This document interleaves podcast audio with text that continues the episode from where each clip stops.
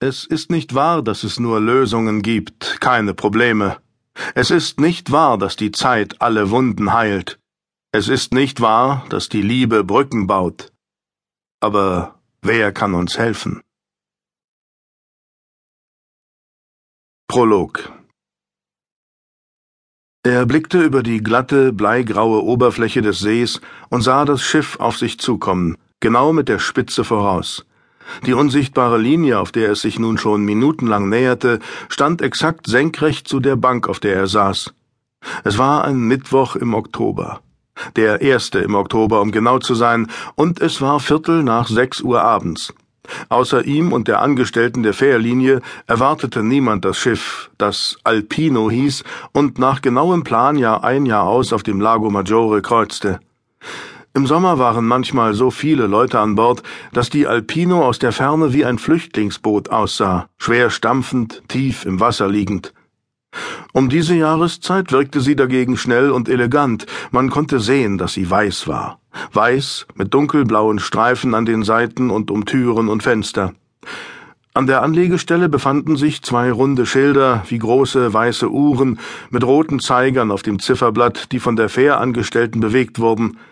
Das eine Schild zeigte die Ankunftszeit der nächsten Fähre aus Richtung Canobio an, das andere die Ankunftszeit des Schiffes aus Richtung Luino, fünf nach sechs.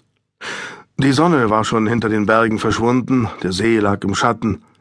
Die Spitze der Alpino war aus dem Dunst aufgetaucht, der sich über die Wasserfläche gelegt hatte.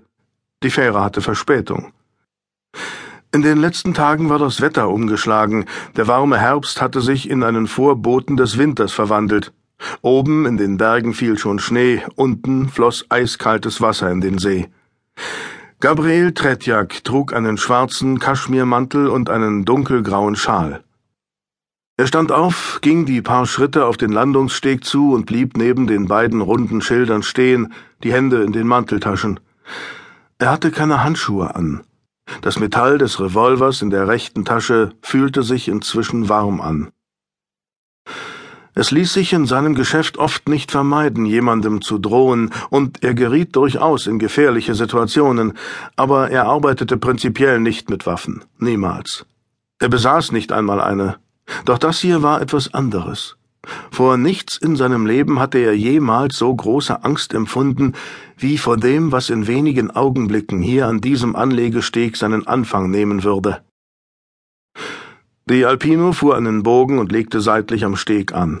Eine Brücke aus Aluminium wurde ausgelegt, um die Passagiere von Bord zu lassen. Es waren nur drei. Zuerst kam ein großer Mann, der mit der einen Hand einen kleinen Jungen führte und mit der anderen ein gelbes Kinderfahrrad schob. Dann kam sie. Sie war kleiner, als er sie in seiner Vorstellung gespeichert hatte, irgendwie zarter. Der braune Wollmantel, in den sie sich gehüllt hatte, wirkte eine Idee zu groß, und die Mütze machte ihr Gesicht schmal. Als sie ihn erreicht hatte, stellte sie ihre Reisetasche auf die Holzbohlen, sah ihn an und sagte fast etwas verlegen Hast du lange gewartet? Er nickte. Zwanzig Jahre. Sie warf ihm einen merkwürdigen Blick zu. Er nahm ihre Tasche vom Boden und schlug den Weg in den Ort ein. Sie ging neben ihm her. Es gibt nur das eine Hotel hier in deinem Ort, sagte sie und deutete auf ein cremefarbenes Gebäude vor ihnen. Wie ist es? Nicht dein Standard, antwortete er, aber in Ordnung. Als die Alpino wieder ablegte, um den See zurück in Richtung Canobio zu überqueren, hatten sie den Eingang des Hotels erreicht. Torre Imperial stand in goldenen Buchstaben an der Glastür. Darunter waren drei Sterne gemalt.